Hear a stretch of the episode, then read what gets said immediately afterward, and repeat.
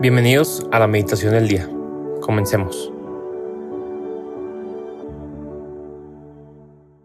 En nombre del Padre, y del Hijo, y del Espíritu Santo. Amén.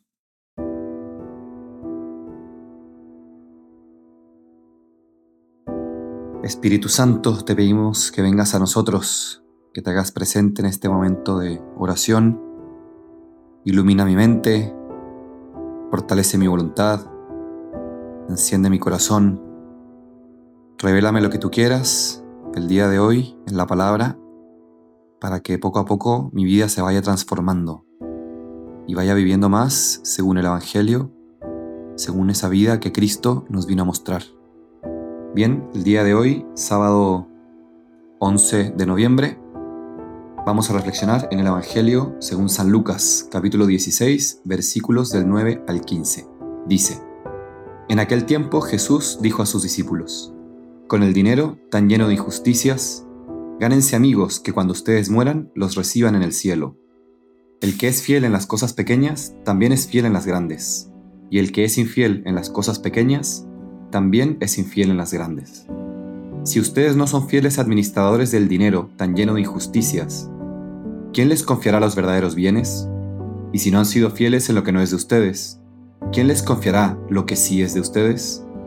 No hay criado que pueda servir a dos amos, pues odiará a uno y amará al otro, o se apegará al primero y despreciará al segundo. En resumen, no pueden ustedes servir a Dios y al dinero. Al oír todas estas cosas, los fariseos que son amantes del dinero se burlaban de Jesús, pero él les dijo, Ustedes pretenden pasar por justos delante de los hombres, pero Dios conoce sus corazones y lo que es muy estimable para los hombres es detestable para Dios. Palabra del Señor, gloria a ti, Señor Jesús. Bien, otra vez Jesús hablando del dinero, un tema quizá difícil de, abordar. Nos puede resonar también ese otro pasaje cuando le preguntan el tema este del César, ¿no? Si hay que pagar los impuestos y todo esto. Bien, y Jesús, como dicen por ahí, no se muerde la lengua, ¿no? Y habla del tema y, habla muy claramente además. Y fíjense qué interesante cómo empieza el Evangelio. Dice, con el dinero tan lleno de injusticias, gánense amigos, que cuando ustedes mueran los reciban en el cielo. Si bien por una parte está diciendo que este dinero pues, está lleno de injusticias y casi casi como diciendo, uff, el tema del dinero es complicado, ¿no? Pero aún así le invita en ese momento a los discípulos que lo escuchaban a que lo usen para el bien, ganar esos amigos para el cielo, ¿no? O dicho quizá con un lenguaje más del día de hoy, podríamos decir, usen el dinero en la medida en que les ayude a llegar al cielo, en la medida en la que les ayude a la santidad. Pongan al servicio el dinero, ¿no? El dinero no es lo importante, de hecho después dirán, ¿no? En cuanto convertimos el dinero en un señor, en un amo, podríamos decir quizá en un ídolo, es que entonces tenemos un problema, ¿no? Pero si el dinero lo usamos como ayuda para llegar al cielo, para la santidad, pues qué mejor háganlo. Incluso este dinero lleno de injusticias, ¿no? Este dinero que podría parecer perverso, puede ser usado para el bien, si es que ese bien lo encontramos en este llegar al cielo, en este ser santos, ¿no? Me encanta cómo Jesús siempre como que las realidades del mundo y de todo lo que existe las pone siempre en virtud de lo importante, ¿no? Nos recuerda lo importante. Y fíjense también qué interesante cómo, si bien por una parte dice que está lleno de injusticias, y dice que al final tiene sentido, como que le quita valor, ¿no? Y dice, esto sirve si, si les ayuda para ganar esos amigos para el cielo, ¿no? Si les ayuda para ser santos. Pero al mismo tiempo nos hace darnos cuenta una cosa, nos dice, pero mira, si tú el dinero, que, que eso, que es lleno de injusticias, que no es tan importante, vamos a decirlo así, ¿no? Sino un medio para lo importante.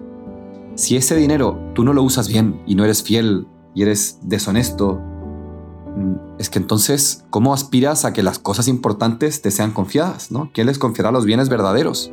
Lo que sí importa, ¿no? Entonces me parece muy interesante como que esta reflexión de Jesús de decir, por una parte el dinero no es tan importante o tiene importancia en cuanto nos ayuda a ser santos, pero por otra parte es un indicador muy importante de lo que hay en nuestro corazón. ¿Cómo administramos nuestro dinero? ¿Cómo hacemos las cosas pequeñas de la vida? Podríamos decir quizá nuestro trabajo, nuestros estudios, nuestras responsabilidades quizá en casa o, o nuestras responsabilidades cívicas, por ejemplo. Cumplir, no sé, las leyes de nuestra ciudad, el tránsito o lo que sea. ¿Cómo vivimos esto que, entre comillas, no es importante? Si ni siquiera eso somos capaces de vivir bien, ¿cómo se nos van a confiar esos bienes verdaderos ¿no? que habla Jesús? Entonces, qué importante toda nuestra vida, esa coherencia, ese, como lo dice también en, otro pasaje, ¿no? El que es fiel en lo poco, será fiel en lo mucho también, ¿no? Y el que es infiel en lo poco, será infiel en lo mucho.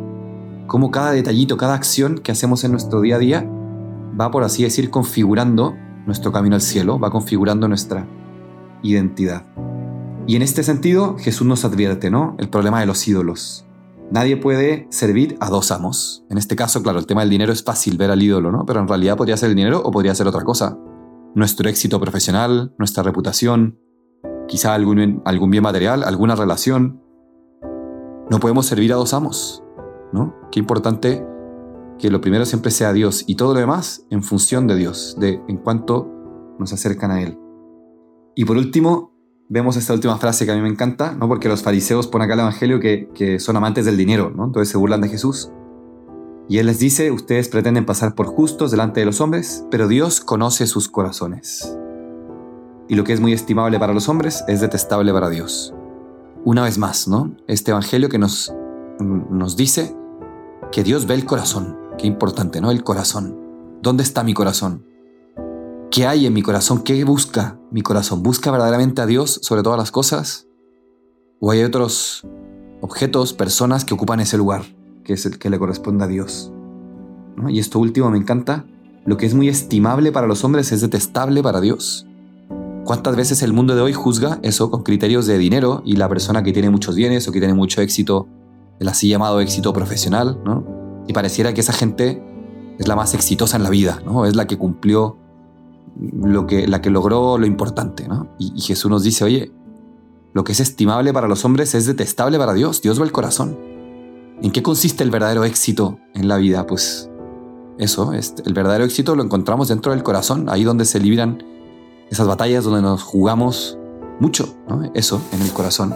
Ahí es donde nos jugamos verdaderamente el éxito. Y todas las demás cosas, en este caso, con este énfasis en el tema del dinero que nos pone Jesús, sirven eso en cuanto nos llevan a Dios, en cuanto que ayudan a, que nuestro corazón se centre en lo importante, en Dios. Pidámosle entonces a Jesús en este día que renueve cada día nuestro corazón, que elimine de nosotros esos ídolos, que nos haga centrarnos una vez más en Él. Agradezcámosle porque todas las cosas que nos da en esta vida, todos aquellos dones que nos entrega día a día, incluso bienes materiales, personas, situaciones, le agradecemos porque todo eso nos ayuda a acercarnos más a Él, a buscarlo a Él, como decía al inicio, ¿no? Ganar amigos que nos lleven al cielo, apuntar siempre hasta nuestra meta final, que es ese encuentro definitivo con Él.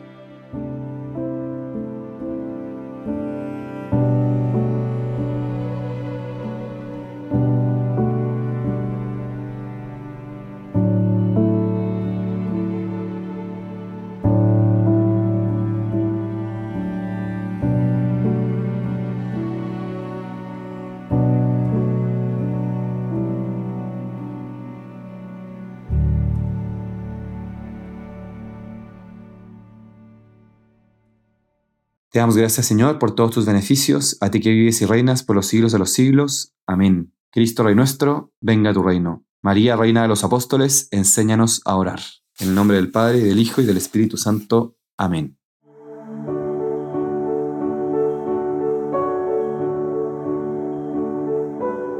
Permanece meditando lo que más te haya llegado al corazón. Nos escuchamos mañana.